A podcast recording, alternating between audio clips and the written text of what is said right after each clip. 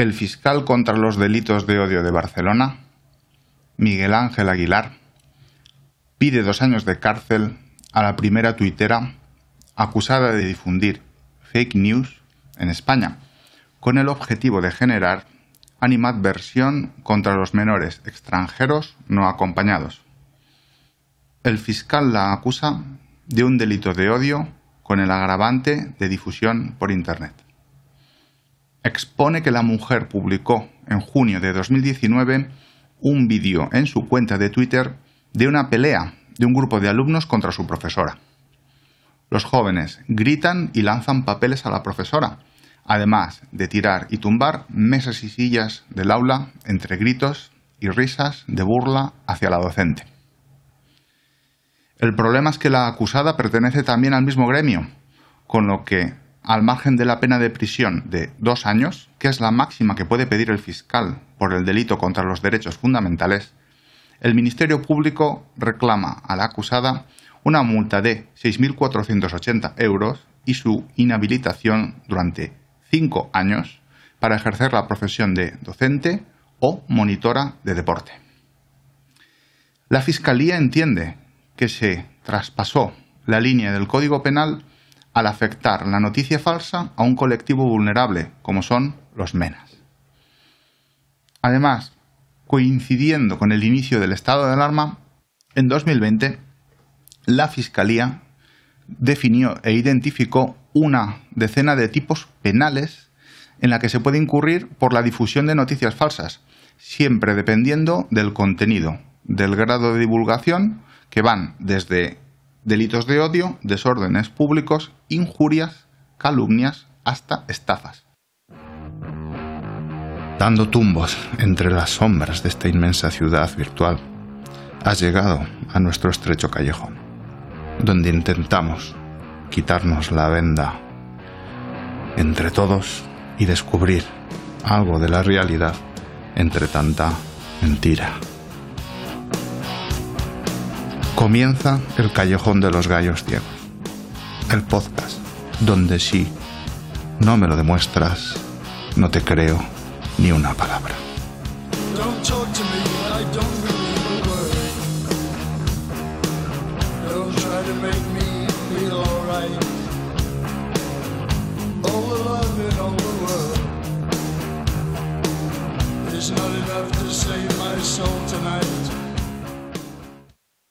Muy buenas tardes, soy Ramón Calle y hoy en este séptimo episodio os traemos un temario que seguro será de vuestro interés.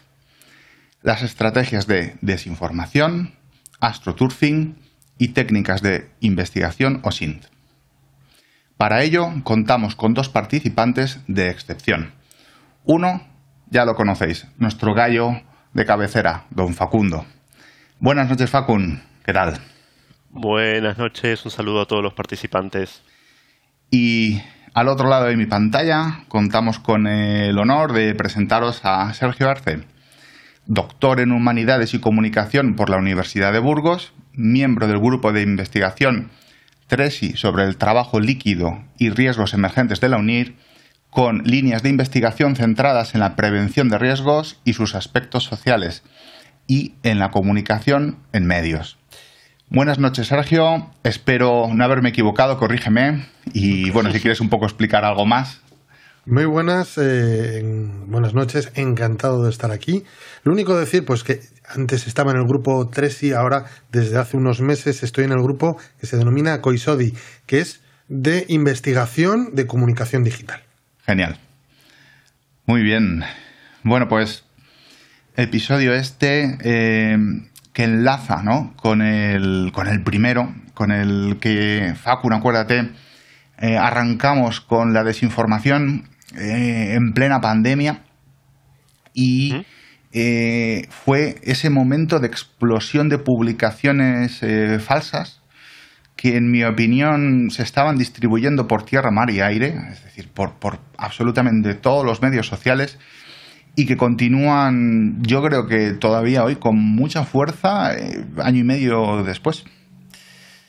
Sí, sí, con mucha vigencia, como bien comentás, y fuimos bastante atrevidos. Esto estamos hablando, sí que fue diciembre del anterior año y eh, sobre todo tratábamos la corriente de los antivacunas, ¿no? Todo ese miedo infundado, eh, todo ese miedo... Eh, eran los negacionistas del virus. Sí, bueno... Fíjate, en aquel momento no había vacunas. Las raíces, el primer esbozo de de negacionistas, ¿no? Que, vino luego con, el tema de las vacunas. Eso es, eso es. O sea, mm, bueno, ya lo hablaremos así un poco con, tranquilidad, pero yo creo que muta este fenómeno de la desinformación, ¿no? O sea. Em, es histórico también, ¿eh? Y, y, tiene, sí, yo creo que tiene, que tiene raíces históricas, ¿no? Pero empezando por esto, ¿no? Empezando por, por este tema, que, nos ha afectado tanto, yo creo que nos ha creado un pozo bastante grande ¿no? Eh, durante este año y medio. ¿Tenemos eh, alguna noción de que la vacuna eh, no sea efectiva o tenemos alguna noción de que las noticias oficiales sean falsas? Mm, yo creo que no. Sobrados ejemplos tenemos de, bueno, pues de, de los efectos de este virus. No sé si queréis y del éxito también, del éxito eh, generado por, por, la implantación de las vacunas, ¿no? Eh, creo que todos los que estamos aquí presentes eh, estamos vacunados, con lo cual también lanzamos un mensaje en ese, en ese sentido. que si bien cada uno ha tenido quizás una dosis más, una dosis menos, efectos, ninguno, todos esos efectos que nombraban, yo escuché cada cosa que, que decía, madre mía, qué, qué, qué, qué brutalidad, ¿no? pero estamos ahora mismo también transmitiendo ese mensaje, volviendo a transmitir el mensaje de que, de que bueno, todos caminemos en el mismo sentido para intentar paliar ah, los efectos del COVID. Todavía queda trabajo por hacer. Mucho. Pero ojalá las, las vacunas hubieran estado antes, pero bueno, llegaron cuando llegaron. Llegaron cuando llegaron y como no dependía tampoco de la producción interna del país, entonces bastante, bastante ágil fue el, el procedimiento, ¿no? el tratamiento. La verdad que sí. Sí, sí, sí. Bueno, eh, eh, nada, simplemente me apetecía decirlo directamente, oye, por lo menos mm, que con dos expertos eh, pues empecemos a, dejar claro ya y barramos mm, pues esta parte de desinformación tan grande que nos ha estado afectando durante, durante este tiempo. Sergio, em, bueno, yo creo que mucha gente tiene la sensación de que estas llamadas fake news o noticias eh, falsas han sido una explosión nacida de las redes de Internet y yo diría que desde el 2016, ¿no? Un poco esta época en las elecciones americanas, ¿no? todo este lío de Trump, Twitter, ¿no? Todo este, todo este movimiento. ¿Nos puedes contar cuál es tu percepción? ¿Nació, ¿Nacieron las noticias falsas en el 2016 o hay más historia detrás? Desafortunadamente son muy antiguas, muy, muy, muy antiguas. Sí que es moderno el, la nueva forma de, de llamarlo, las fake news, que ni siquiera Trump inventó esa palabra, lo inventaron antes, pero fue el que lo popularizó, el llamarlo las fake news, fake news, fake news. Y sí que es verdad que las fake news, por llamarlas así, han aprovechado la situación actual de tecnología y de las redes sociales. Pero lo que es la desinformación procede mucho antes. Y es que a los de comunicación nos gusta llamarlo, más que fake news, les llamamos desinformación. Y voy a, para poneros en contexto, ¿qué es la desinformación? Pues bulos, contenidos falsos, pero claro, uno puede hacer esos contenidos falsos porque tiene un error o porque sin malintención. Entonces a eso le llamamos malinformación. No, aquí nos vamos a lo que es desinformación, o sea, uno sabiendo que hace una cosa, una información mala, falsa, aún así la publica. Pero lo tenemos en la, a lo largo de la historia muchas veces. Si nos vamos a la dinastía de Ramsés II, el, templo de Abu Simbel, ahí en Egipto, casi en Sudán, nos vamos a encontrar que según se entra a la derecha hay un muro de Ramsés II cortando cabezas a los hititas. cuando esa batalla terminó en tablas porque nadie ganó. Pero eso sí, tuvo que decir a todo el mundo, aquí Ramsés II ganó. En la antigua Roma se pagaba a gente para que hiciera pintadas en los edificios con desinformación para que se dijera fulanito hizo no sé qué o fulanita está haciendo no sé cuál. Se hacían pintadas. Y para que veáis cómo se sabía, conoceréis a Alejandro Magno. ¿Por qué Alejandro Magno es Magno y es tan conocido? Porque llevaba 40 o más de 40 escribas con él para que fueran contando lo que iba haciendo. Porque quería quedar para la posteridad. Y no tenemos otra vía de conocer si lo que hizo era así o no. Es lo que escribió con sus más de 40 escribanos que iban contando lo que iba haciendo. Es lo que dicen que la historia las escriben los héroes. Efectivamente. O los ganadores, ¿no? bueno, en este caso los, ganadores, ¿no? El, héroe, del pueblo. Mm. Claro, entonces, la desinformación está desde la prehistoria. Lo que pasa es que fue evolucionando. Era más o menos una cosa así de, pues yo gané la batalla, pero empieza a desarrollarse en el siglo XIX. Empieza a haber ciudades, empieza a haber opinión pública, empieza a haber grupos y eh, empieza a haber medios de comunicación. Y está documentado en el 1834, si mal no recuerdo, empezó a haber nuevas eh, formas de imprenta para ir a hacer periódicos más deprisa. Entonces había un periódico que era el que más vendía. Vendía a seis centavos. Llegó uno, nueva maquinaria, producía mucho más, y pero claro, nadie le conocía. Durante seis días en sus primeros días de publicación, ¿qué era lo que hacía? Ponía noticias de los habitantes que había en la Luna, de cómo se movían, que ya había...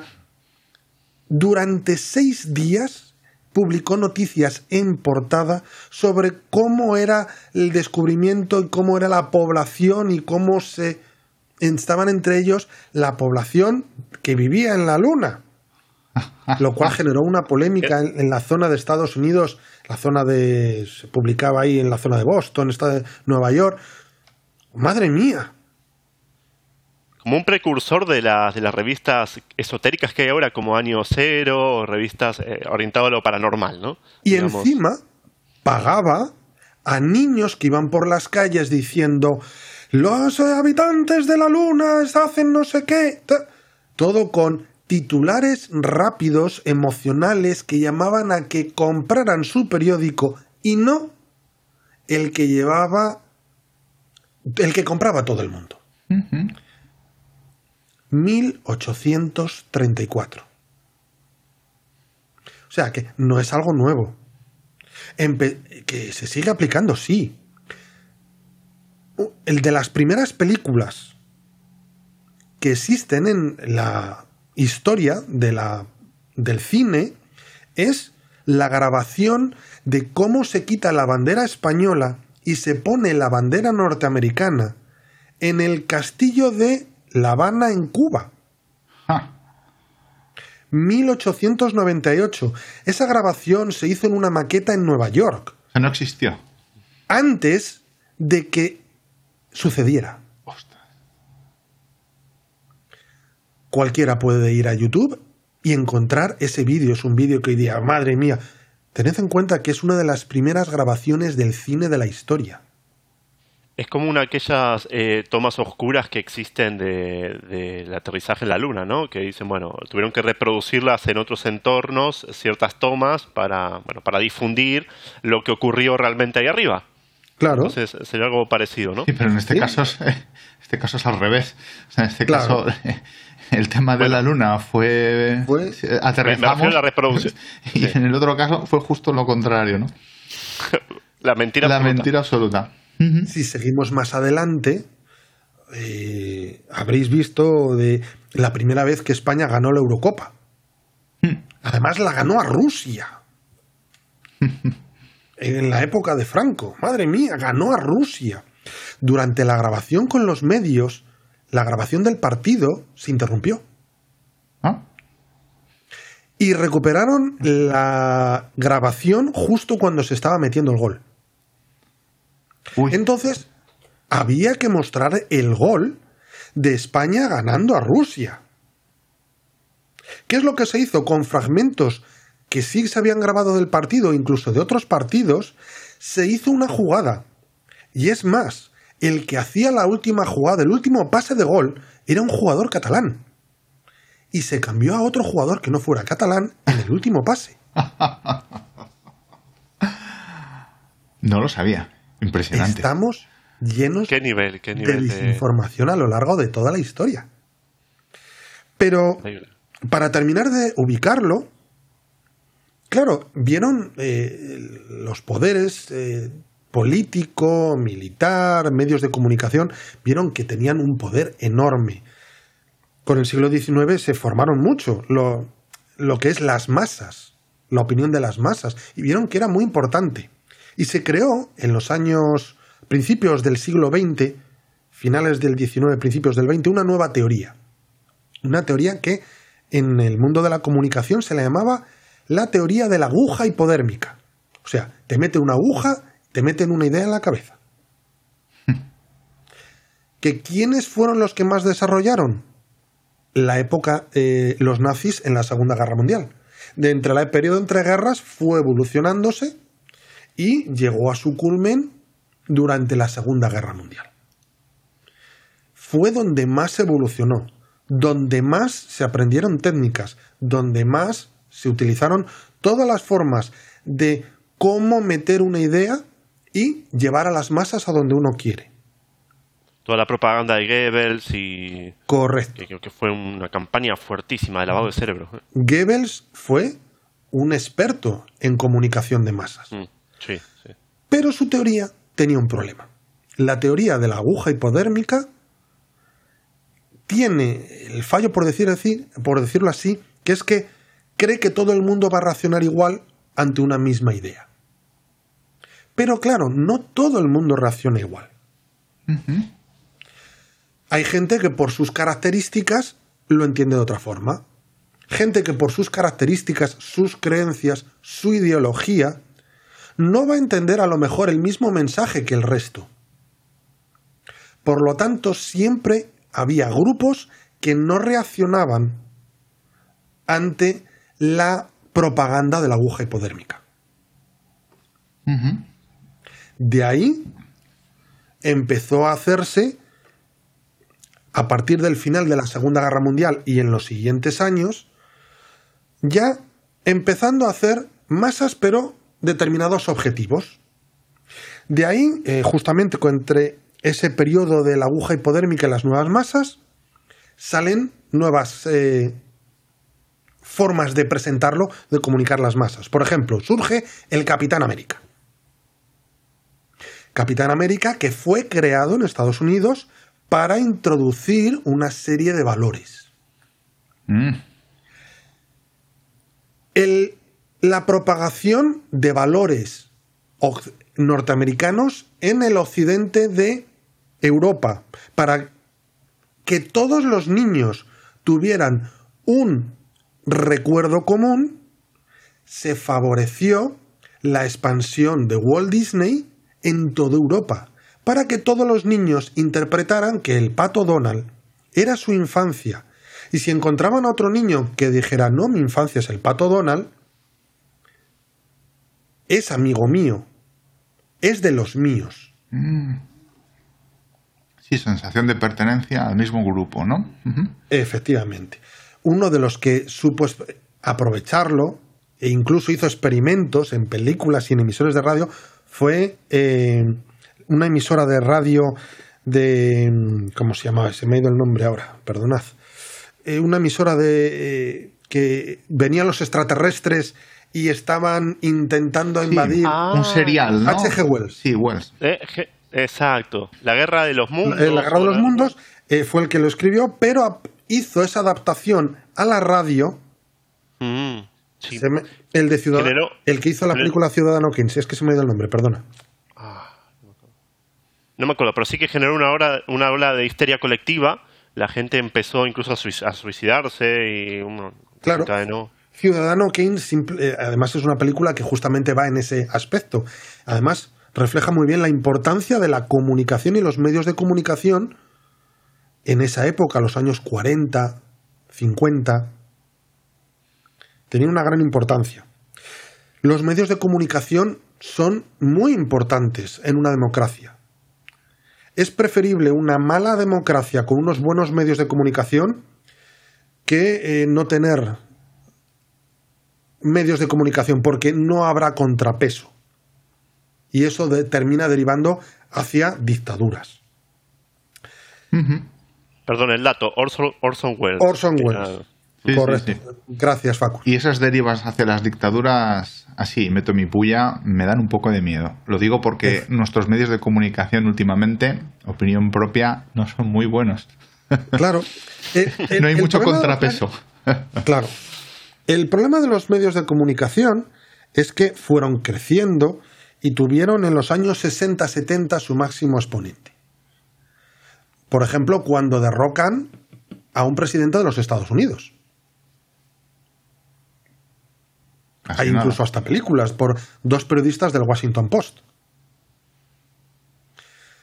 Pero de ahí surge la idea en mucha gente de que los periodistas y los medios de comunicación tienen que ofrecer la información sin más, sin sesgo, dicen la verdad.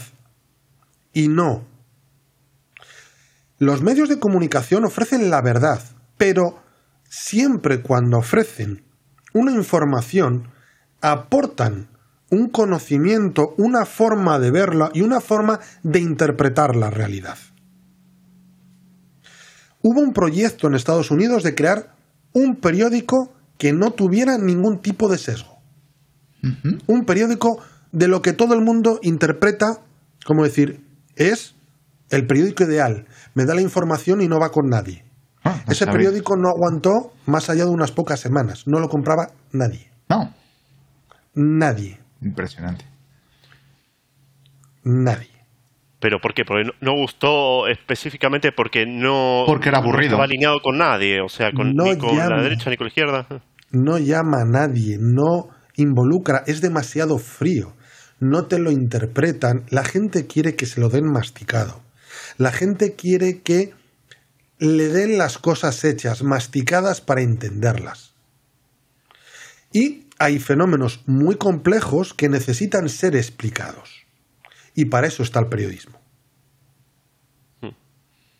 El periodismo no es contar única y exclusivamente la verdad. Dice, no es que solo cuenta su verdad. No, el periodismo consiste en dar la verdad de forma honesta. Uno puede decir que el vaso está lleno, medio lleno o medio vacío. Ninguno de los dos mienten, pero lo ofrecen de manera distinta. De ahí fue surgiendo, pero llega Internet. Y al llegar Internet empieza a desarrollarse, empiezan nuevos medios de comunicación, que con muy poco dinero llegan a mucha gente.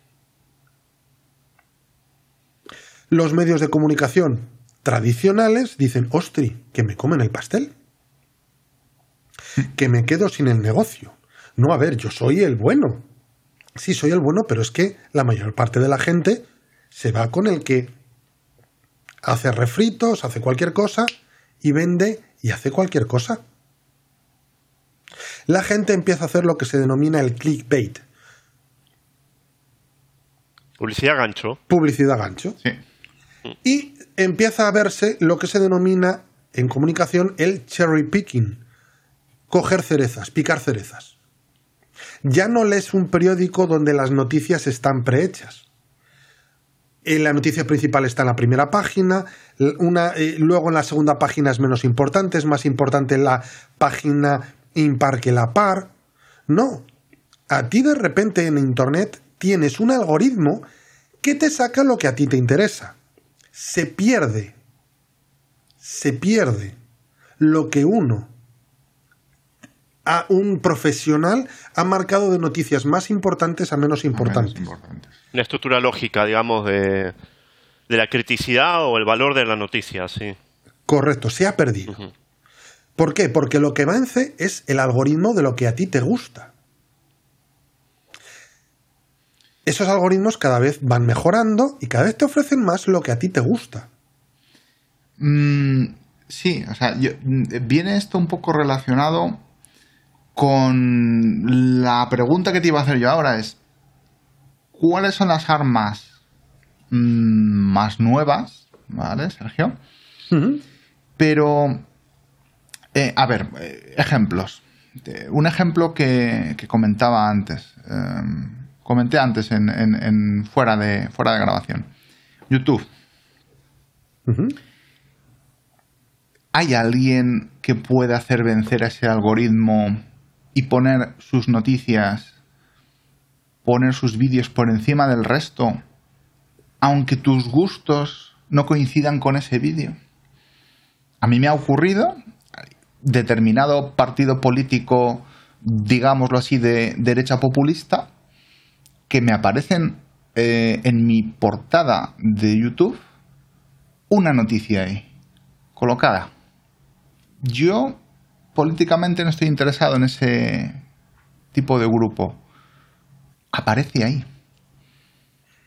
Todo tiene un precio. primero, todo tiene un precio, pero también hay otra cosa.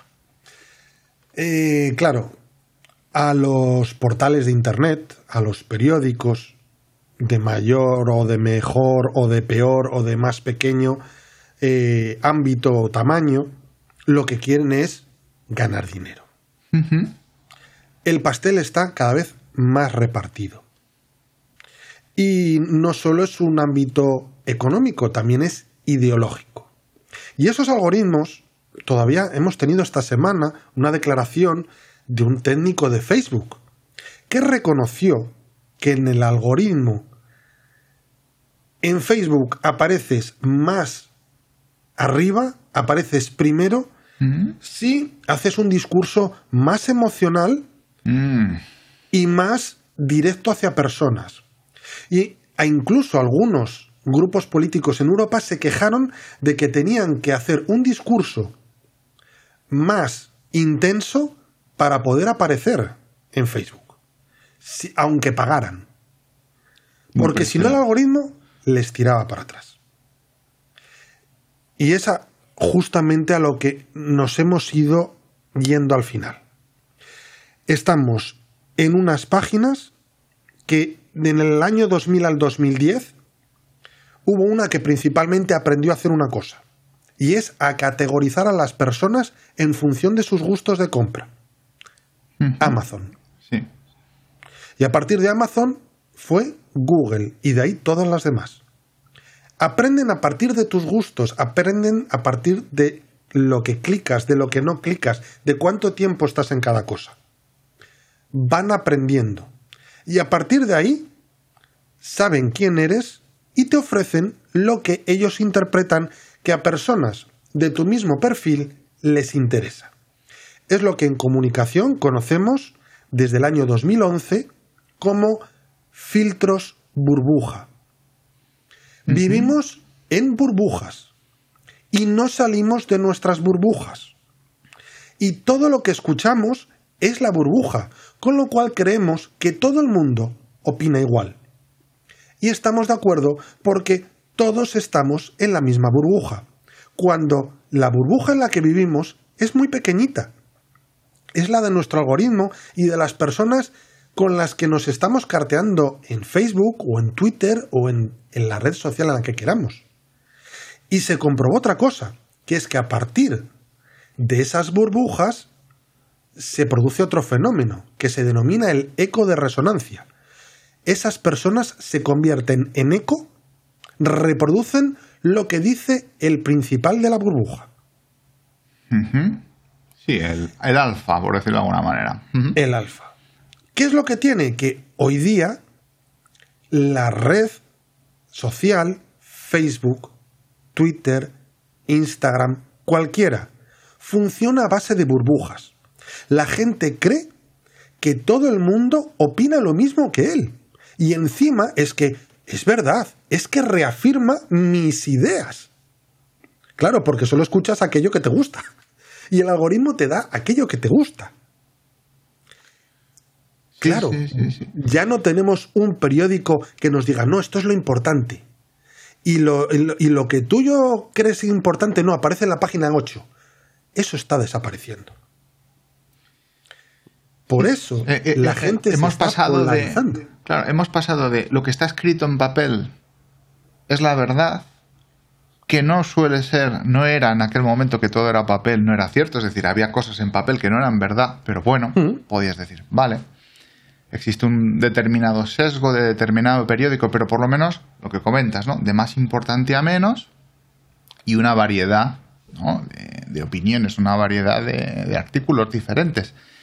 Ahora te puedes, yo tengo esa sensación, te puedes focalizar solamente en el tipo de temática que a ti te interesa o que te obsesiona o que te da miedo o lo que sea que estás visionando y te puedes, entre comillas, retroalimentar a ti mismo.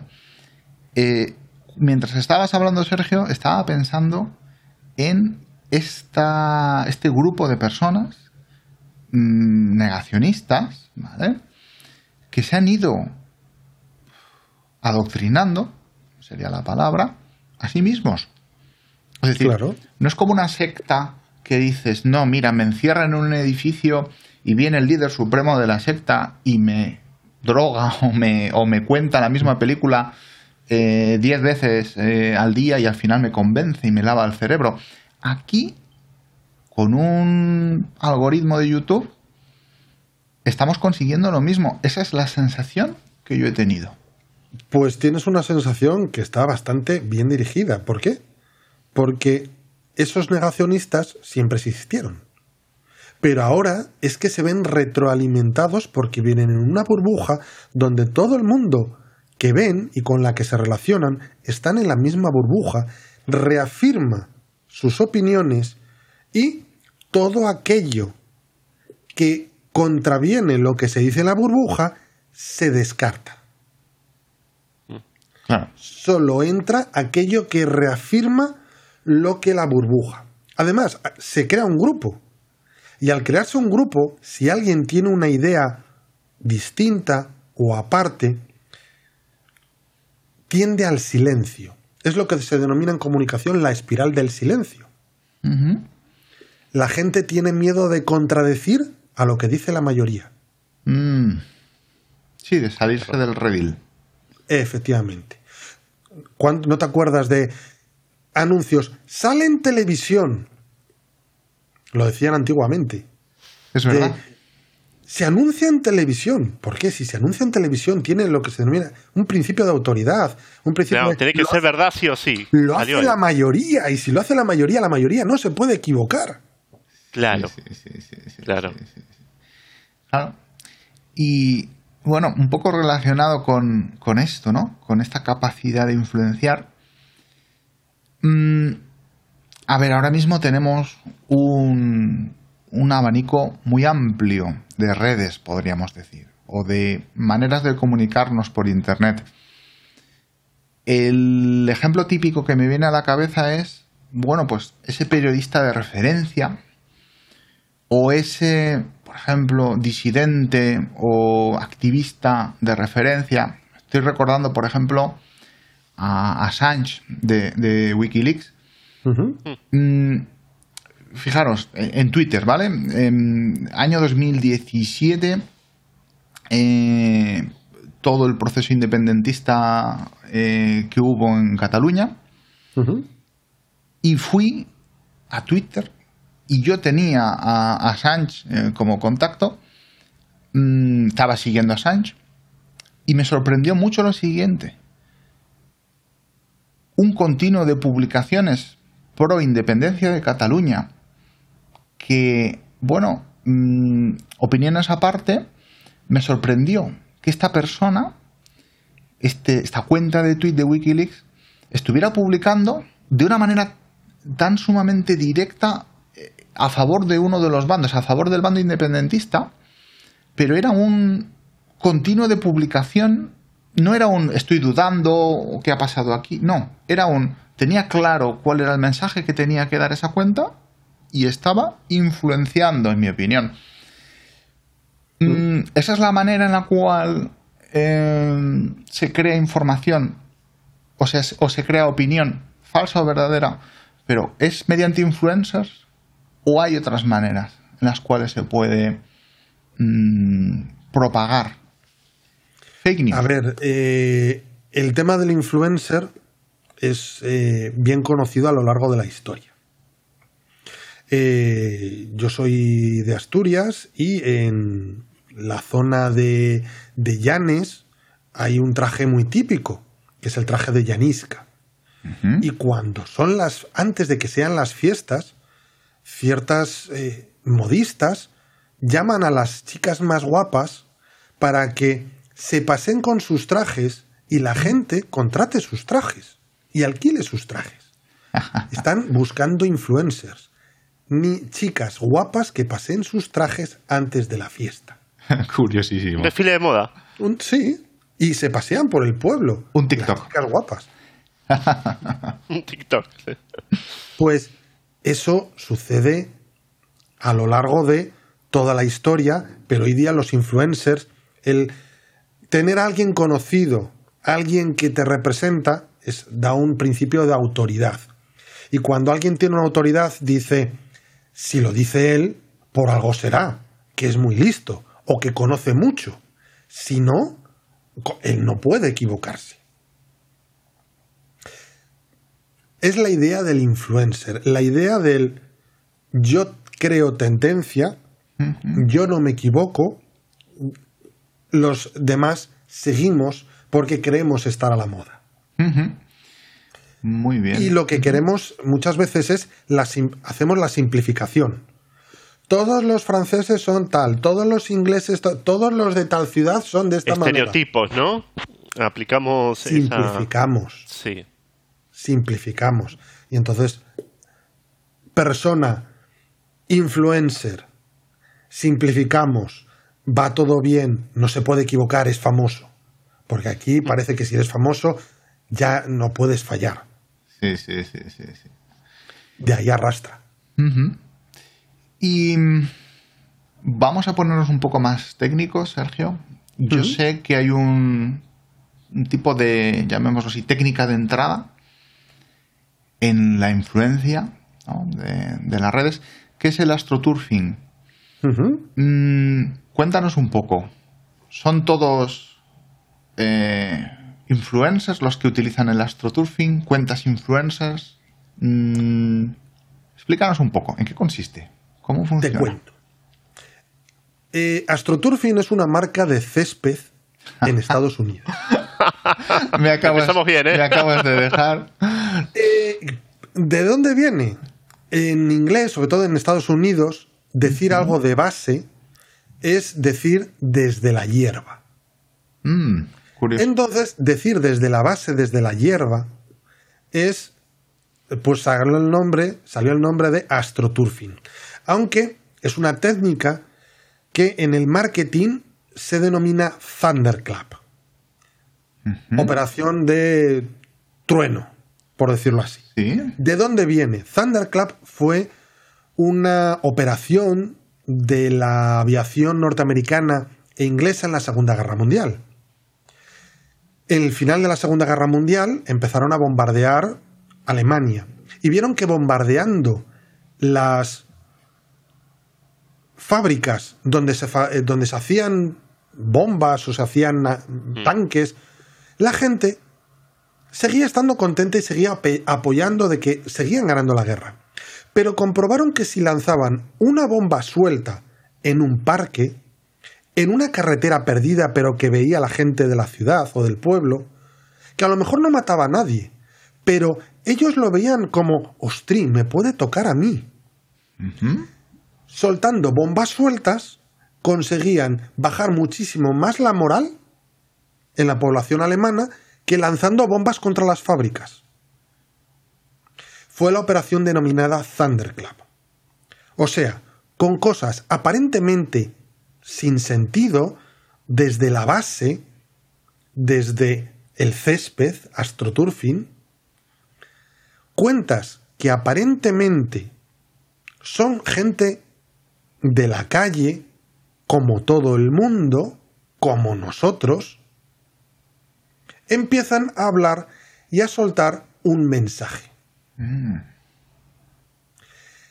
Es lo que se denomina la técnica de astroturfing que sigue no al influencer, sino al nano influencer o al micro influencer. Influencers pequeñitos, pero en vez de utilizar uno, utilizas muchos. ¿Por qué? Mm. Si yo tengo a un dirigente de un partido político, yo a ese le digo, me cae mal. Y ya me puede decir todo lo que quiera. Yo no le quiero. En cambio, si me lo dice fulanito que es de mi barrio, o me lo dice fulanita que es de mi equipo de fútbol, o me lo dice de alguien que mm, le gusta mi serie de televisión, voy a considerar que esa persona es como yo y le voy a escuchar. Ha roto mi burbuja, ha penetrado mi burbuja. Aquel dirigente político no penetró en mi burbuja, pero esta persona la considero como equivalente a mí y entra en mi burbuja. ¿Qué es lo que tiene? Esa técnica se vio que desde determinados influencers grandes, políticos, mediáticos, no llegaban a toda la población. Lo que decíamos antes, que el fallo de la aguja hipodérmica. Sí, o sea, eh, los que tenemos, por ejemplo, mayor previsión o mayor, no sé cómo llamarlo, defensa ante la desinformación, pues ante un político ponemos un muro, un muro preventivo. Lo que me diga este le voy a hacer caso al 50%. Sin embargo, lo que comentabas tú, a mi vecino, a mi colega, al que tiene mi edad, al que parece como yo, ese a lo mejor le creo más porque ese no tiene nada que ganar, ¿no? Hmm. Entonces se dieron cuenta, sobre todo a partir de que empezaron a desarrollar aquellas técnicas que empezó a utilizar Amazon para vender y conocer mejor a sus clientes, empezaron a utilizarse para conocer el mercado político. Se probó en varios países pequeñitos hasta que se saltó a uno grande, a hacer una prueba grande antes de hacerlo en Estados Unidos, que fue el Brexit con Cambridge Analytica. Y en, en ese proceso se categorizó primero a las personas y una vez categorizadas, identificadas a qué burbujas pertenecían, se les empezó a lanzar no desde líderes, sino personas que veían como ellos, aparentemente de sus propias burbujas, mensajes a favor o en contra. Y así es como penetraron en muchos lugares. No es porque saliera eh, Farage o, o diciendo fulanito, no. El secreto estaba en penetrar a través de cada una de esas burbujas pinchar las burbujas a través de personas aparentemente de la calle, desde abajo, como se dice en inglés, desde el césped, astroturfing. Esas técnicas se están desarrollando y se están aplicando. A día de hoy, bastante.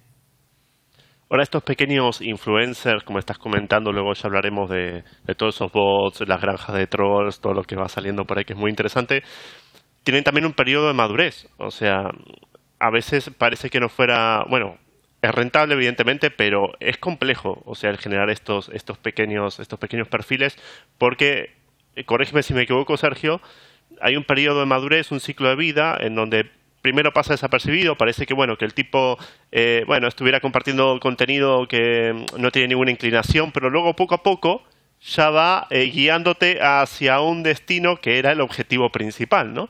A eso, desde el punto A al punto B, pues hay una curva, hay un proceso largo y esa maduración de a nivel de cuentas eh, que se generan cuentas falsas y demás, pues evidentemente es, es, un trabajo laborioso y bastante complejo. Pero tengo una duda, Sergio. Eh, estas cuentas, llamémoslo así, microinfluencers, mm. ¿son reales? Sí. Son personas que pueden ser personas, pueden ser bots o pueden ser... Yo a mí me gusta más eh, trolls. Vale. Qué interesante. Y sí, existen. Y claro, van penetrando en cada una de las burbujas para ir introduciendo. No se introducen diciendo, mira, no. Si estás, por ejemplo, en el ámbito del fútbol, hablan del fútbol. Y se tiran a lo mejor hablando durante uno, dos, tres meses del fútbol. Y son de tu equipo. Pero llega un día en el que te destilan no sé qué información, no sé qué mensaje, y te lo sueltan ahí. Y te lo absorbes porque y tú lo absorbes. te crees a su cuenta. Y te lo crees. Un poco lo de Wikileaks, de cierta manera, ¿no? Decir, Efectivamente. Porque yo me di cuenta de que, bueno, a lo mejor lo que dice esta cuenta no es cierto. Porque estaba en el lugar, en el momento en el que estaban sucediendo los hechos, ¿no? Pero si tú crees en, en ese influencer o en ese micro influencer y estás a 10.000 kilómetros de distancia y no sabes la realidad, bueno, pues puedes tener una clara influencia, eh, bueno, desinformativa, ¿no? Claro. Qué interesante. Mm. A mí me gustaría preguntarte un poco también por la identificación de este tipo de cuentas, ¿no? Eh, sobre todo ya cuando hablamos de temas más delicados, de sí, porque yo estoy... cuando se incita al odio, cuando entramos en temas que, bueno, ya rozan más la, eh, el ámbito más eh, ilícito, por así decirlo, del uso de, de las tecnologías de las comunicaciones. ¿Cómo identificar primero cuando es un bot? ¿Cómo lo distingo cuando es un troll, una persona o algo que, no es un mecanismo más automatizado. Y luego cómo llegas al punto de decir, está situado contextualmente o geográficamente en un sitio determinado, ¿no? Todo ese proceso que, vos haces y, y, que me parece magnífico. Yo cada vez que me compartís algún artículo estoy encantado de leerlo y encima en primicia, si, si puedo más. Así que me gustaría que, lo explicaras, que lo pusieras un poquito en común hasta lo que puedas y, bueno, y evitando también los tecnicismos para no aburrir al personal. A ver, cada vez es más complicado detectar. ¿Por qué? Porque van aprendiendo. Al principio las cuentas que querían meter mierda, por decirlo finamente, eran fácilmente identificables. ¿Por qué? Por su lenguaje, por las fotos que metían, por utilizar nombres que se denominan, se suelen llamar fácilmente nombres matrículas con multitud de nombres, eh, multitud de números, multitud de letras, van aprendiendo. hay un programa para análisis de redes, para determinación de determinados influencers de forma matemática, intermediarios entre ellos, que se llama Gephi. Hay técnicas anti-Gephi. ¿Para qué? Para no ser detectados para no ser relativamente importante, para repartir la importancia y pasar fácilmente desapercibido. Y por el lenguaje al principio se utilizaba un lenguaje emocionalmente, hay algoritmos que conocéis bien, de a través del machine learning, de tal, dicen, pues sí, tiene tanto componente de odio, tanto componente de asco, tanto componente, van aprendiendo. Se considera, por ejemplo, hay una tesis de principios de este año 2021 de una universidad inglesa que estudia, por ejemplo, el perfil de los seguidores de la ultraderecha en el Reino Unido y determina que el nivel de sus mensajes en los últimos dos años ha descendido muchísimo. Sigue siendo el mismo contenido, pero la forma de decirlo en los algoritmos que lo detectan bajó muchísimo. Y se está detectando que de tener un 40, 50, 60% de mensajes claramente muy polarizados, ahora está por debajo del 15%.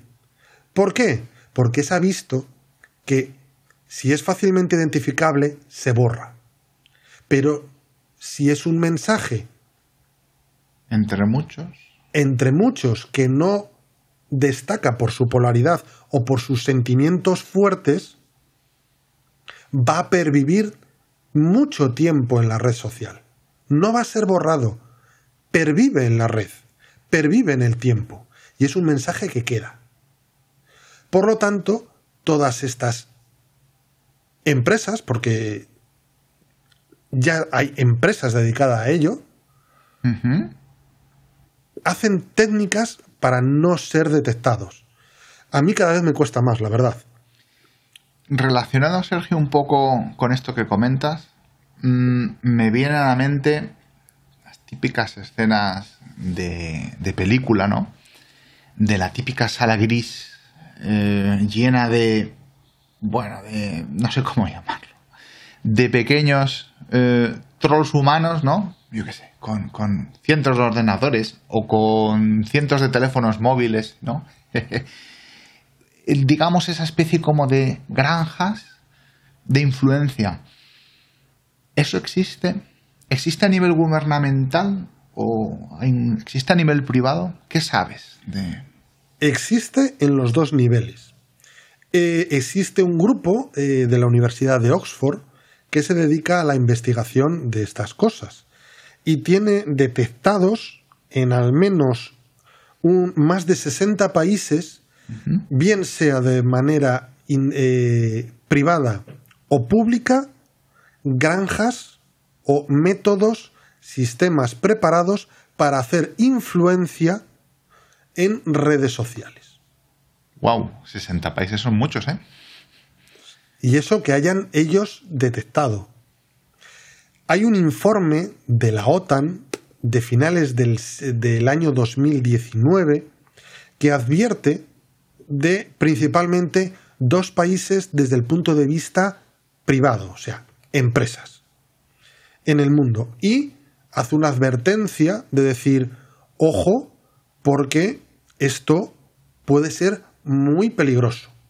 Y hace la mención previa en dos países, aparte de muchos, pero focaliza en dos actualmente, Macedonia del Norte y Filipinas.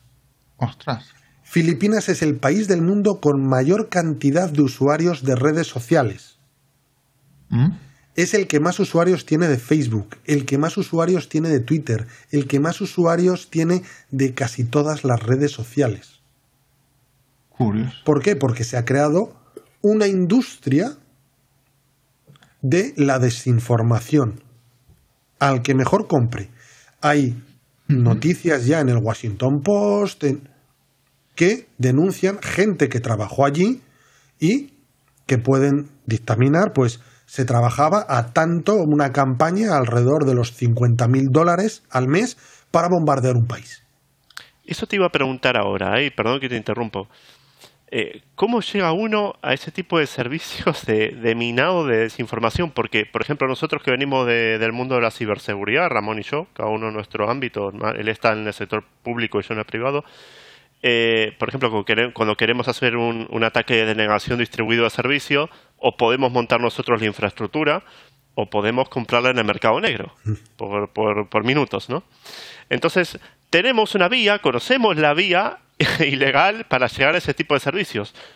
Pero, ¿qué se conoce de esto eh, en el mundo de, la desinformación? Sabemos que están los servicios, sabemos que existen, pero es tan fácil llegar a, comprar eh, adquirirlo. Sí, un, desinformación as a service, ¿no? claro, exactamente, que digas, voy a esta empresa o voy a este contacto y le alquilo una hora de, granja de trolls.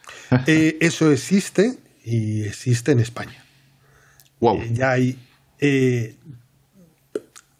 o sea, nadie te lo dirá, pero se puede perfectamente el coger y decir, quiero atacar a alguien, contrato a esta empresa. Y se encarga. Bueno, pero se conocen los nombres, a eso me refiero. ¿Conoces el camino eh, o solo se conoce entre la gente que, está muy metida en el mundo, sea de investigación o sea... Es que la mayor parte de la gente desconoce que este mundo existe. Claro. No hace falta que se oculten mucho, porque la gente desconoce que esto que os estoy contando existe. Muy interesante. Mm, tengo grandes tentaciones, así os lo digo, de, de irme del ambiente internacional, aunque alucino con Filipinas y con Macedonia, e irme un poco a tierras españolas. Em, percepción personal. Em, el citado grupo de derechas con tintes populistas que creo que todos conocemos, tengo la sensación de que está haciendo una labor, no sé si informativa o desinformativa, muy buena. Me aparecen contenidos de su ideología, ya comenté en, YouTube, pero mm, emerge en Twitter también mucho de este contenido y fíjate, incluso yo soy un ávido consumidor de podcast.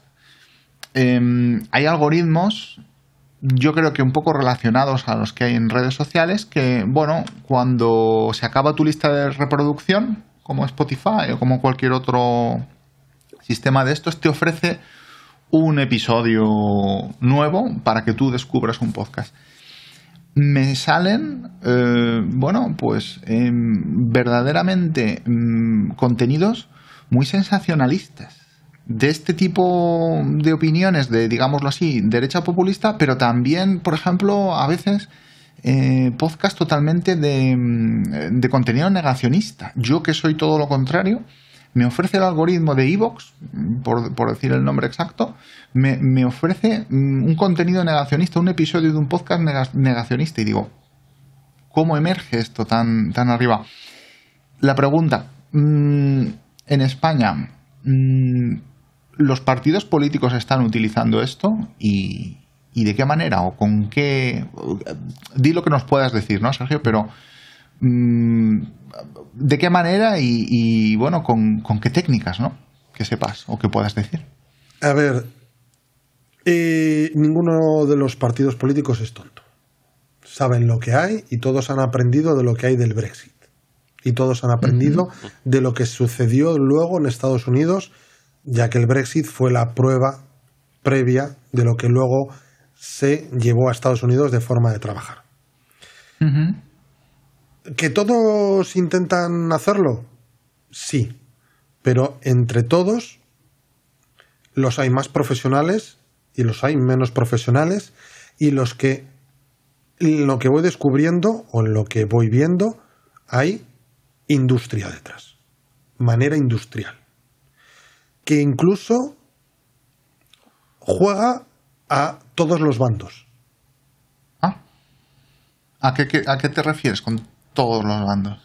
Que lo que se dice de un lado y lo que se dice de los contrarios que le responden son los mismos. ¿Con qué objetivo? Polarización y por un lado romper burbujas. Porque si tú tienes las dos, dices, ostri, le sigo porque es de mi opinión. Ah, pues mira, estos están respondiendo lo contrario, le opino al otro. A cualquiera de los dos que sigas serás identificado, serás seguido y sabrán quién eres. Y más adelante podrán hacer que estés a favor o que estés en contra, incentivarte o desincentivarte en lo que ellos quieran. O sea, para que yo me entienda, ¿fabrican un fuego cruzado entre ellos? Entre... Correcto. Por ejemplo, pro vacunas y antivacunas. Correcto. Y si te metes en medio y opinas o sigues, ya han roto tu burbuja, ¿no? Podríamos decir. Ha roto tu burbuja, saben quién eres y... Eres influenciable, ¿no? Eres influenciable, se obtienen tus datos y tus datos eh, valen dinero. ampliaron el espectro de captación, por así decirlo, ¿no? Correcto. Mm, muy interesante y muy, muy revelador, eh, la verdad. Y que lo utilicen mayoritariamente todos los partidos políticos, también es muy sorprendente, o casi todos. todos. Todos juegan eh, en las redes sociales, pero alguno juega a manera industrial. Que es un poco hacer trampas, ¿no? Porque estás eh, inflando tu influencia, ¿no? Podríamos decir. Es cuando a lo largo de la historia salió una algo nuevo, eh, se puede decir que las personas no estaban vacunadas. Claro. Solo con el tiempo aprenden esto está bien, esto está mal o esto lo único que me están queriendo es meter cierta información. En este momento la sociedad actual todavía no está vacunada ante la información en las redes sociales. Más aún porque esa información que se facilita desde las redes sociales está mayormente trabajada como nunca estuvo y nunca estuvo tan hecha para mí, porque no se hace ya como la aguja hipodérmica para todos. Se hace una campaña para cada persona, para cada burbuja. Y es la gran diferencia. Y por eso es tan difícil salir de ahí. Porque han encontrado la perfección, el sumum de cualquier empresa que quiera eh, gastarse en publicidad. ¿Para qué gastar en publicidad sobre un cliente que nunca me va a comprar? No, quiero gastar mi publicidad solo en el cliente que a mí me interesa y que sé que va a rentabilizar mi inversión de dinero. O sea, estamos perfilados. Estamos perfilados. Marketing dirigido. Y ese perfilado directamente nos hace bueno, víctimas de, de las influencias de opinión que nos quieran inocular, Correcto. por decir de alguna Porque manera. Esto nació desde el punto de vista comercial para vender productos. Pero es que esto saltó al ámbito de la opinión pública. muy interesante. Mm, a ver, eh, es cierto, o sea, yo puedo corroborar.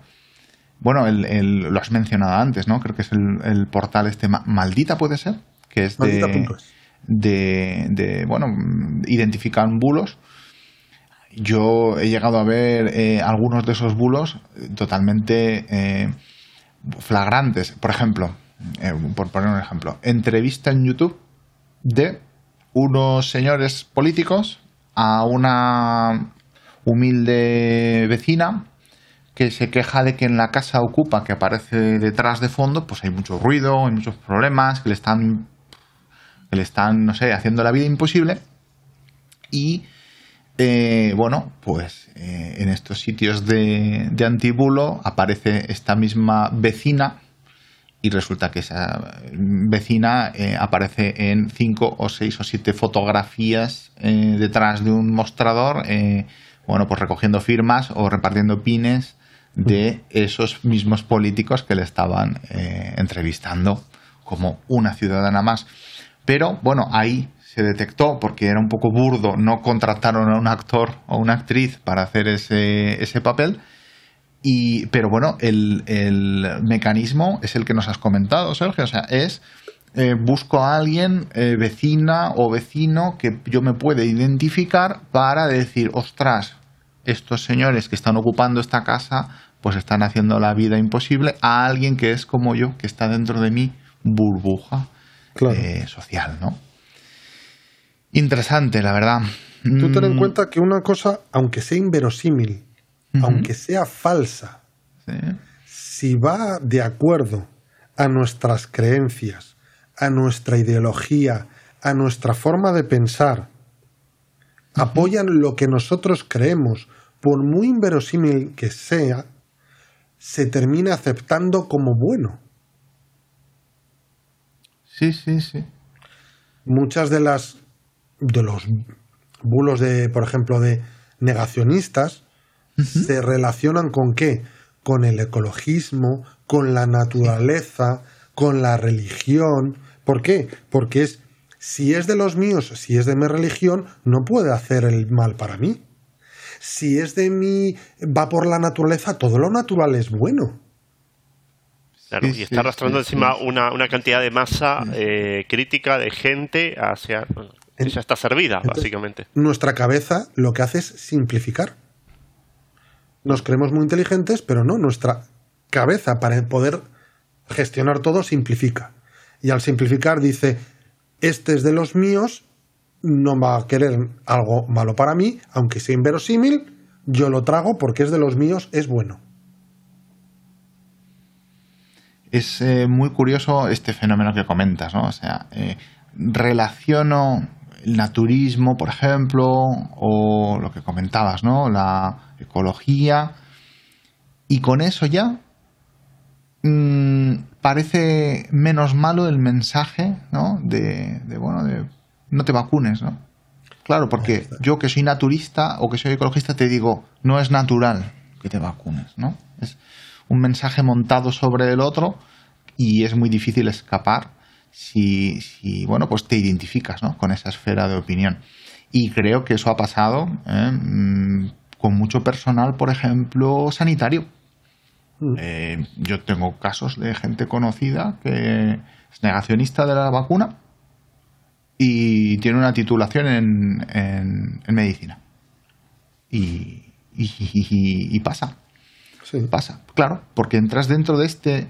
Dices, ¿cómo puede ser, no? Que alguien. Yo, al principio lo hablábamos, Facu. Eh, ¿Cómo puede ser que este perfil se haya dejado influenciar por esta opinión? Claro, no es.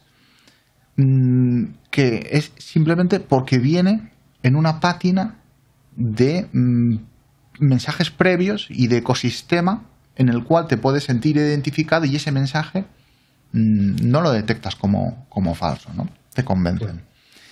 Y ojo que todavía estamos hablando de lo que son eh, desinformación textual, eh, escrita, pero cuando se termine de pulir el deepfake de, de vídeos, porque para mí todavía tiene muchos fallos, para mí, bajo mi punto de vista, cuando se termine de pulir eso, ojo, eh, cuando podamos simular realmente situaciones inexistentes, como también hicieron en su época, como nos contaba Sergio, pero ya más enfocado a la actualidad, eso va a causar un otro revuelo, ¿no? Sí, que quería preguntaros un poco sobre esto, ¿no? Mm, ¿Hacia dónde creéis que avanza? Y, en el caso Facun, yo sé que estás ahora metido en, lo que sería mm, investigaciones en, en, fuentes abiertas, ¿no? En, lo que se llama Open mm. Source Intelligence o SINT. Sí. Mm, ¿Hacia dónde va esto y, cómo podemos investigarlo? Porque una cosa os digo, eh, no hemos hablado de un gran elefante tapado con una manta que es Telegram.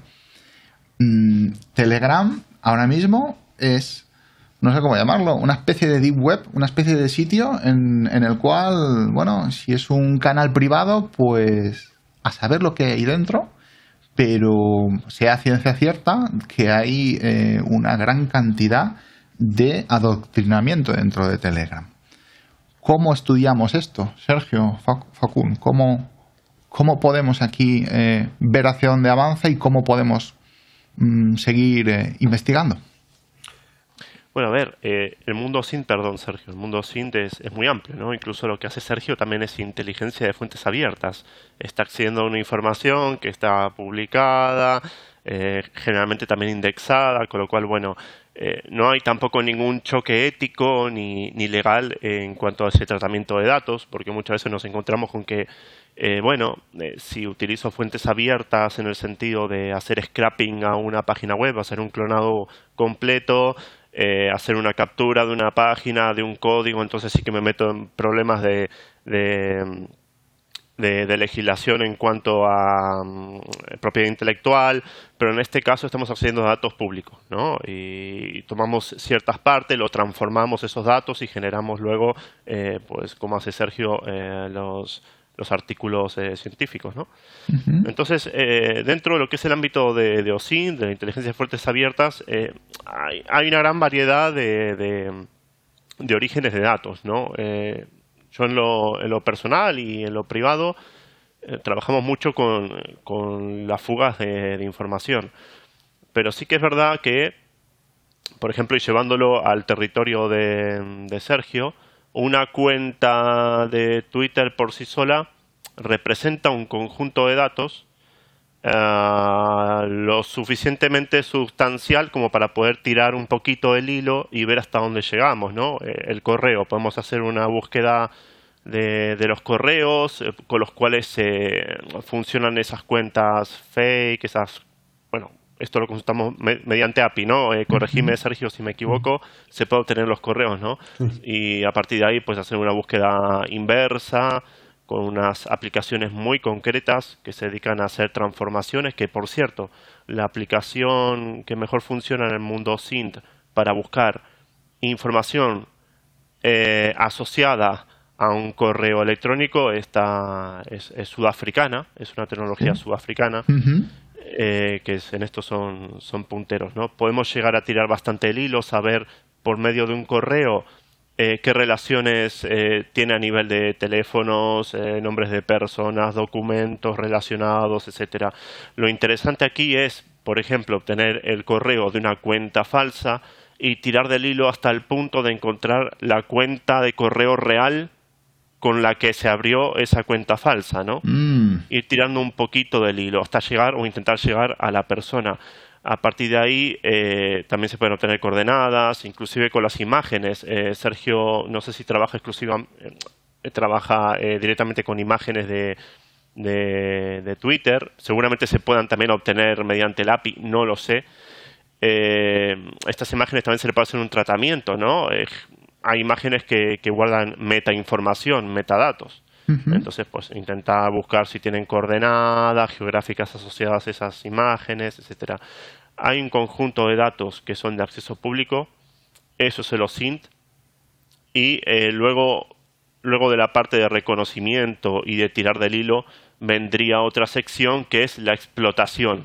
No, no cabe, no tiene cabida en este discurso, porque estamos hablando ya de un tema más puramente aplicado a la ciberseguridad, al hacking, al decir, ahora tengo la cuenta bancaria, voy a perdón, tengo la cuenta de correo, voy a buscar a ver si hay una contraseña fugada de esa cuenta de correo mm. para intentar suplantarlo, para intentar acceder al correo y ver quién es realmente o qué movimientos tiene, etcétera, ¿no? Hay un conjunto de datos eh, que, que, bueno, con lo que se puede iniciar una investigación incluso eh, de un cariz eh, criminal, eh, criminológico. Claro, ahí entramos en la, zona gris, ¿no? Y, la zona black. El black hat, el, hacker. Claro, claro. O sea, todo depende. Hay una metodología que se aplica al, tratamiento de OSINT que sigue este flujo, ¿no? El que comento, la, la identificación, esa recopilación inicial y luego intentar explotar eh, esa identidad que hemos encontrado. ¿no?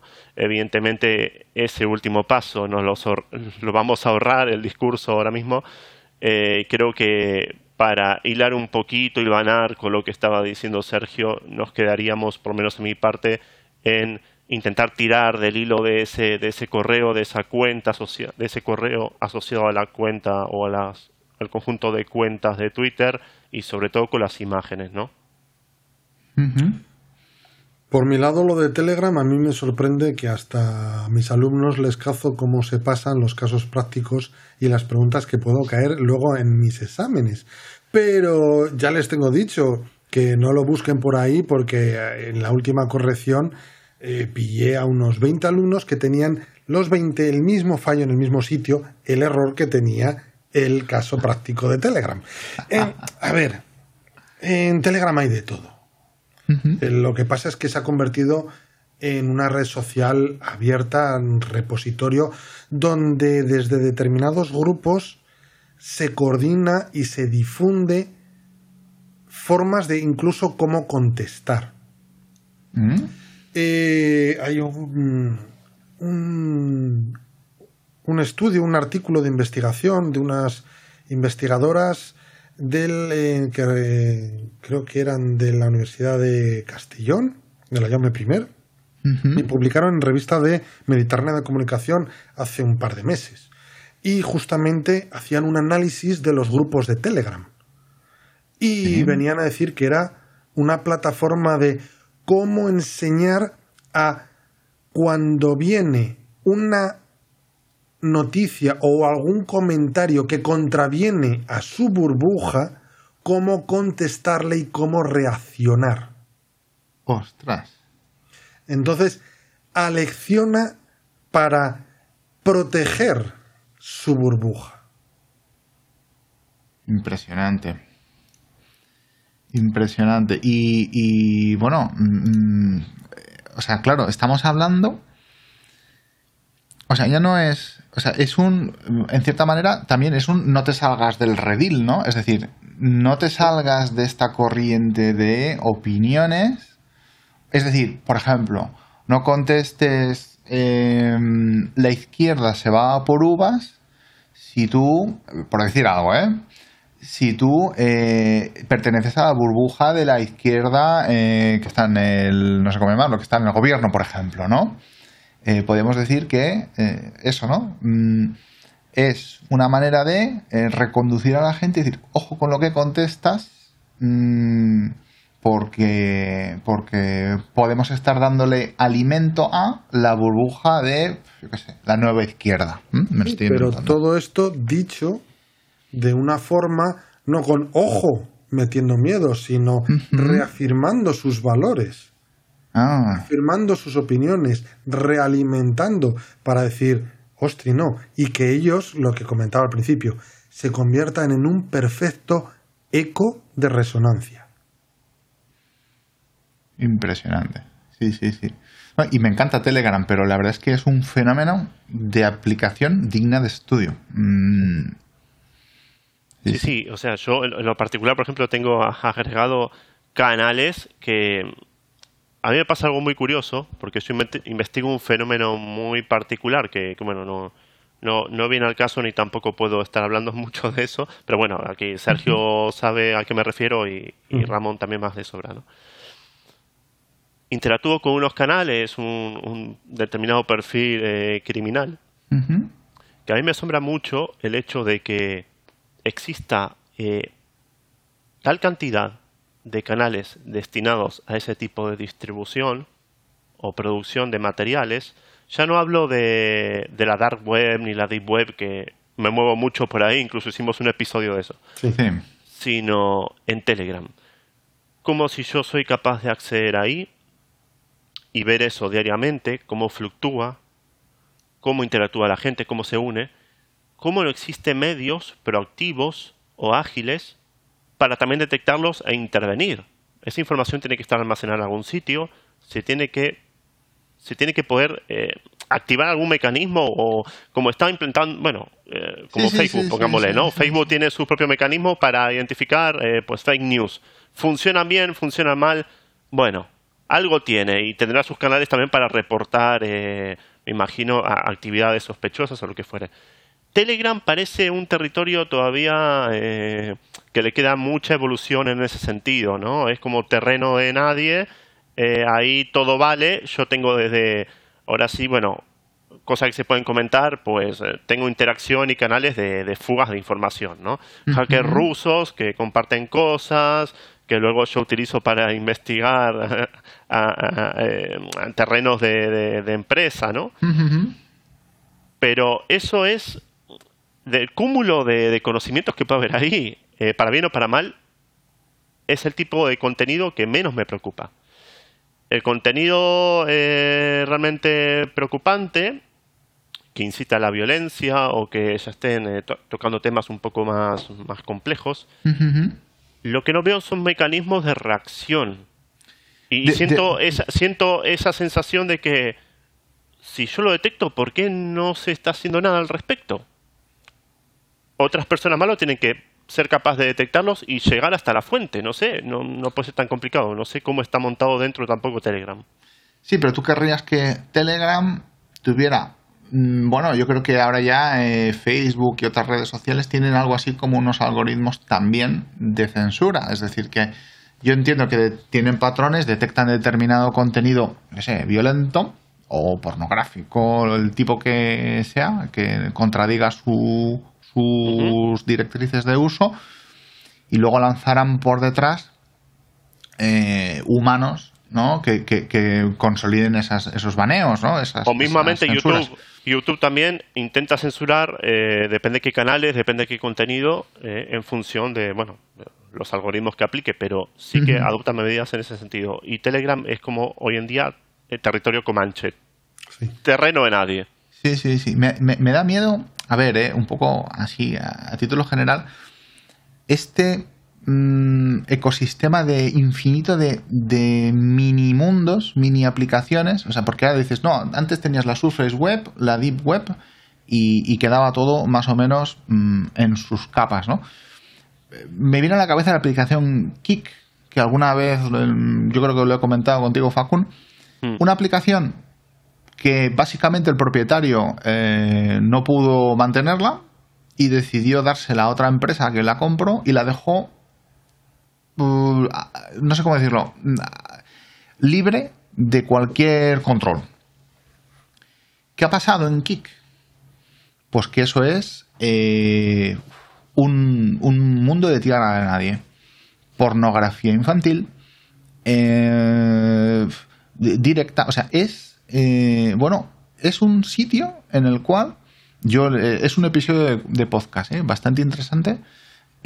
hablaba un hacker diciendo, me meto aquí con mis amigos hackers para intentar mm, tomar el control de las cuentas de usuario de gente que son, em, bueno, pues, eh, que comparten pornografía infantil para intentar eh, mm, cerrarles su, desenmascararles y cerrarles su, su chiringuito. O sea, mm, la sensación es de indefensión, de que, de que Además, es una red kick, ya por acá, ya acabó, ¿eh? una red infantil, o sea, que, se está juntando el pedófilo junto con, la, junto con el adolescente de 14 años que es divertido entrar ahí porque tengo sexo, tengo pornografía gratis. O sea, imaginaros qué mix más peligroso para la sociedad.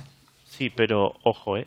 eh esta, este tipo de actuaciones tiene que venir por parte de las fuerzas del Estado cuando intentamos nosotros eh, hacer actos heroicos eh, conforme a este tipo de contenido, de intentar desenmascarar a Meganito o Fulanito, eh, luego nos ocurren casos como, creo que eran ingleses, los Dark Justice, que, que, bueno, que eran dos personas que iban a interactuaban en foros, en diferentes foros y diferentes chats, al final quedaban con los um, pederastas de turno y los grababan en vídeo para escracharlos. Y hace poco uno de estos dos amaneció muerto. Entonces ahí dijo el que quedó vivo, dijo yo cierro la página y ya no hago nada más. Evidentemente eh, no está muy claro el cómo falleció eh, uno de estos, de estos pseudo investigadores. Pero eh, está claro que no se puede pelear, no tenemos las mismas armas que pueda tener a nivel de protección una, un, cuerpo de, de, la de, seguridad del Estado, ¿no? la Policía Nacional o la Brigada, de, el, grupo de delitos telemáticos de la Guardia Civil. ¿no? Eh, y otra cosa más que quiero comentar, otro pequeño nicho que hay ahora, y se lo voy a comentar a Sergio para, por curiosidad, uniendo los dos mundos, las redes sociales y la Deep Web, que es mi mundo, hay Facebook en la Deep Web, no sé si lo sabías. ¿Mm? Así que quizás en algún momento podamos hacer algo eh, en conjunto. Eso es una mina de oro, Sergio, para investigar. Por supuesto. Bueno, pues interesantísimo. Mm, bueno, no sé si algo, eh, vamos a daros aquí unos minutos si hay algo, bueno, que, creáis que, que hay que comentar más. ¿eh? sobre todo del futuro o de hacia dónde puede avanzar este tema de la investigación. Y bueno, y si no, pues tendremos que, ir concluyendo, que yo creo que, estoy abusando, hemos abusado un poquito de vuestro tiempo. Sobre todo el de Sergio. Sobre todo el de Sergio. lo hemos aquí. Lo está ya más acostumbrado ya. Sí, sí, sí, yo sí. Aparte, estoy aquí bien servido de un buen mate. Un buen mate argentino. Sergio, te, cedo la palabra. No, pues eh, con respecto al futuro, mm, a ver, hay que ver que la Unión Europea está intentando legislar y el atajar un poco esto. Y lo que pasa es que se puede decir que es el único sitio del mundo donde se está intentando, o por lo menos va en primero del mundo, atajar. Y aún así, se está muy por detrás del nivel al que está la industria en este momento.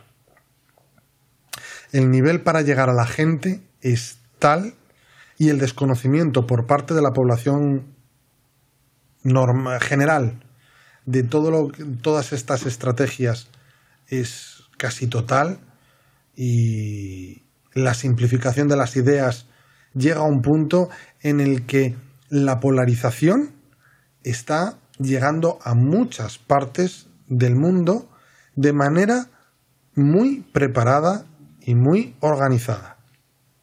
Y espero que la Unión Europea, en este caso que es por donde estamos, pues pueda canalizar esto bien y hacer una buena legislación, aunque de momento eh, las primeras indicaciones eh, son más bien de, parches antes que atajar bien la raíz yendo a lo que es las fuentes que lo hasta que no se entre directamente en aquellos que distribuyen las grandes corporaciones que distribuyen las redes sociales en las que por muchas multas que se les ponga van a ganar muchísimo más dinero, eh, va a estar complicado. Va a estar complicado. Y también la formación de la gente. Que la, gente. que la gente aprenda a estar vacunada de lo que le viene a través del teléfono o a través del ordenador.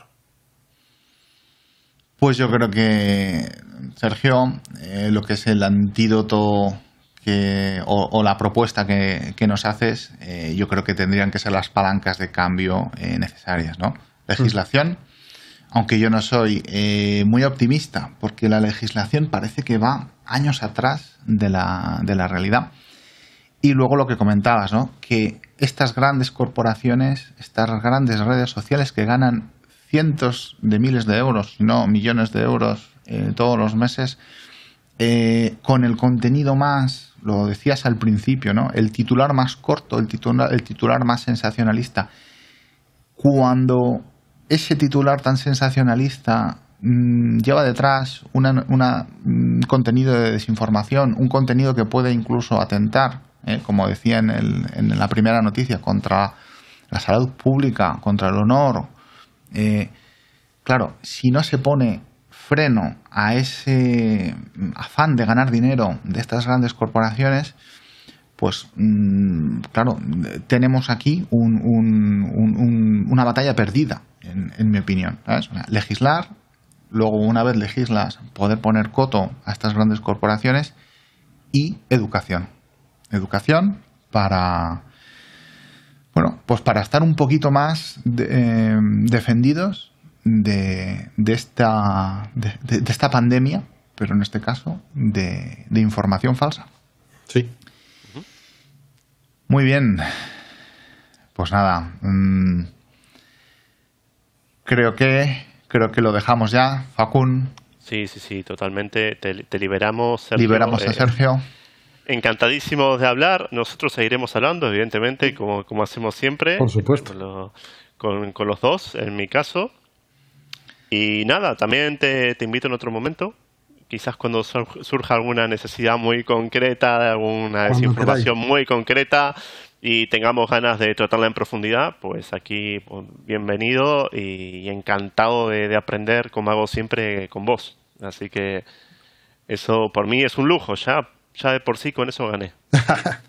pues muchas gracias. Eh, también sucede lo mismo al revés. Muy bien. suscribo las palabras de, de Facun.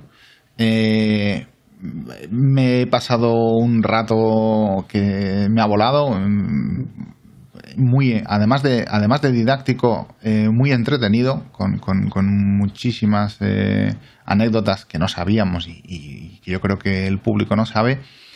Y, bueno, eh, como me pasa a veces, con más preguntas de las que, de las que empecé. Así que, bueno, mm, ya lo sabes, Sergio, la, la, puerta de este podcast la tienes abierta de par en par, invitadísimo en alguna otra ocasión. Seguro que intentaremos hacer que vuelvas. Eh, Cuando queráis. Ya te lo aviso porque es un, un verdadero lujo. Claro que sí. Así que nada, damos por concluido este séptimo episodio del Callejón de los Gallos Ciegos, dedicado a la desinformación. Nada más, espero que les haya sido de interés y recordar, no dejéis que os lleven como pollos sin vacuna. Hasta la próxima.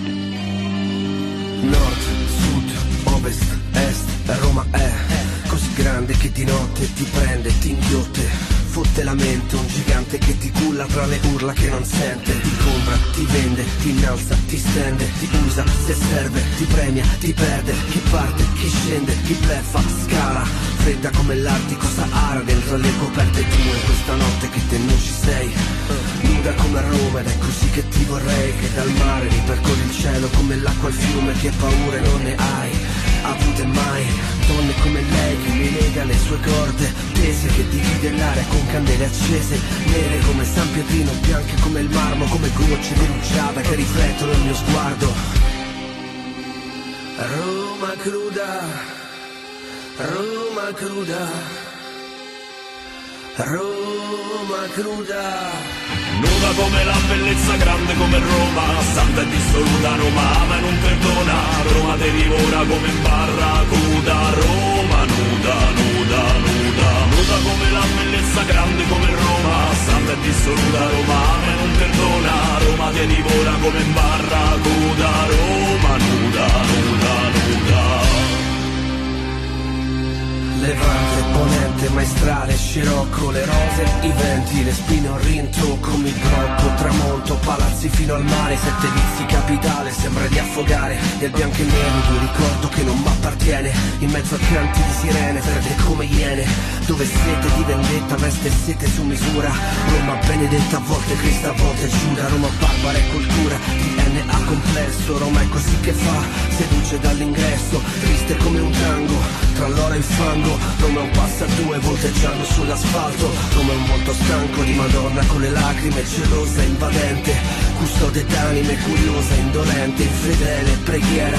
Roma mani infami dentro l'acqua santiera. Nuda come la bellezza, grande come Roma Santa e dissoluta Roma ama e non perdona. Roma te divora come in barracuda Roma nuda, nuda, nuda Nuda come la bellezza, grande come Roma Santa e dissoluta Roma ama e non perdona Roma te divora come in barracuda Roma nuda, nuda, nuda. Roma cruda, Roma cruda, Roma cruda, Roma cruda, Roma cruda, Roma. Cruda. Nuda come Roma, grande come la bellezza, una madre premurosa che te mena e ti accarezza, lavoratore stanco, pezzo grosso, bandito, vorresti essere tu stanotte il figlio preferito, ma sei come tutti gli altri, facce stanche alla fermata, occhi bassi, mani in tasca, a ripensare alla tua giornata, tutto ciò che c'hai te lo sei dovuto sudare, zero privilegi stile mafia capitale, quelli che c'è intorno, alla vita gli hanno dato un prezzo, il compenso giornaliero per consumasse pezzo a pezzo, poi alzi l'occhi, vedi Roma e chi vive davvero sta città ritrova il senso a tutto e non se ne può più annà. Non se ne può più annà. Non se ne può più annà.